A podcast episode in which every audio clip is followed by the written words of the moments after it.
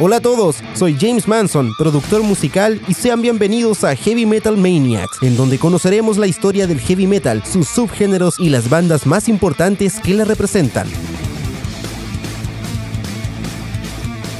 En una ocasión, Klaus Main, el cantante de la formación alemana Scorpions, declaró: Cuando echas la vista atrás, te das cuenta de que muchos grupos se inspiraron en Ozzy y en Black Sabbath. Main hacía alusión a la trascendental e incontestable aportación al heavy metal del cuarteto británico. Lo contrario, menguar en lo más mínimo la aportación de Black Sabbath sería prácticamente negar el género en sí mismo. Y la prueba irrebatible de su influencia está contenida en su primer disco, Black Sabbath, publicado el 13 de febrero de 1970. Originarios de Birmingham, ciudad cuyo protagonismo en la revolución industrial le había valido el sobrenombre de la fábrica del mundo, y más tarde, lejanos los tiempos de esplendor industrial, lo sería por el de la cuna del heavy metal, a lo que también contribuyeron Judas Priest, Tony Iommi, Ozzy Osbourne, Geezer Butler y Bill Ward dieron vida en 1968 a Black Sabbath, siendo contratados en el mes de diciembre de 1969 por el sello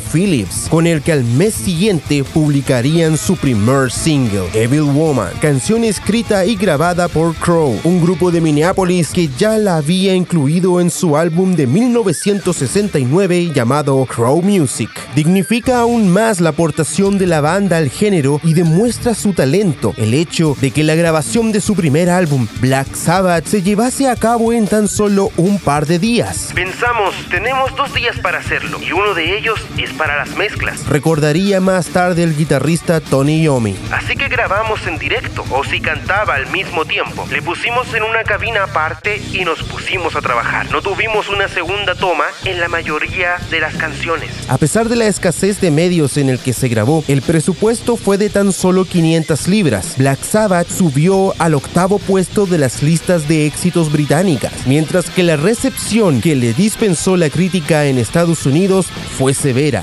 Lester Banks de la revista Rolling Stone calificó el álbum como un cúmulo de improvisaciones discordantes con el bajo y la guitarra, rondando con obsesos de la velocidad, sin encontrar nunca la sincronización. El éxtasis de aquella epifanía musical que significó Black Sabbath, el disco lo mantendría en sus siguientes cinco trabajos. Paranoid, lanzado en 1970, Master of Reality, al año siguiente en el 71, volumen 4 de 1972, Sabbath Bloody Sabbath, lanzado en 1973, y Sabotage, lanzado en 1975, conformando todos ellos una guía didáctica básica, tanto para fans del heavy metal como para los músicos de las nuevas generaciones. El elemento clave de estos álbumes fue el guitarrista Tony Yomi, del que el cantante Ronnie James Dio, miembro de Black Sabbath entre 1979 y 1982, diría: Tiene la mejor cabeza para los riffs que jamás haya existido. Es el maestro del riff, no hay nadie como él.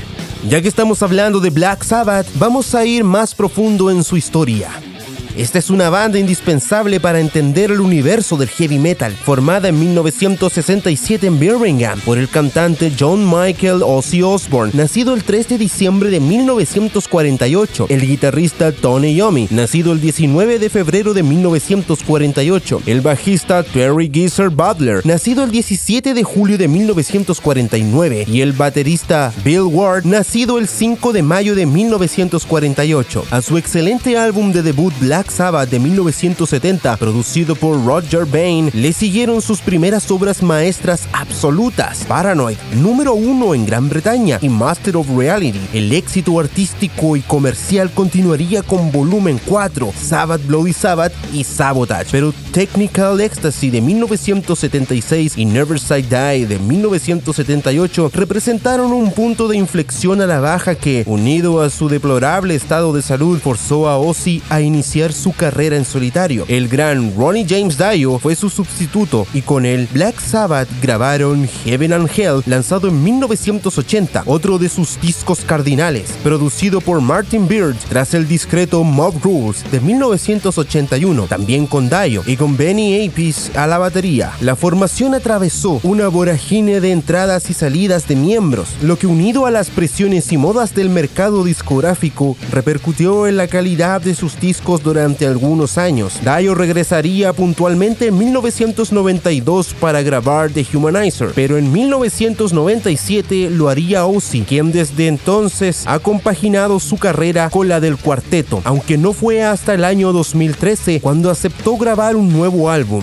en el que lamentablemente no intervino el baterista Bill Ward. 35 años de espera valieron la pena, pues 13 no es tan solo uno de los mejores trabajos discográficos de Black Sabbath de su separación definitiva, sino la justificación ante las nuevas hordas de seguidores de que los de Birmingham fueron los auténticos arquitectos del heavy metal. Y hasta aquí el capítulo de hoy. Si te ha gustado, te invito a seguirme en mi Instagram como JM Productions. Soy James Manson, productor musical, y nos escuchamos en el próximo capítulo de Heavy Metal Maniacs.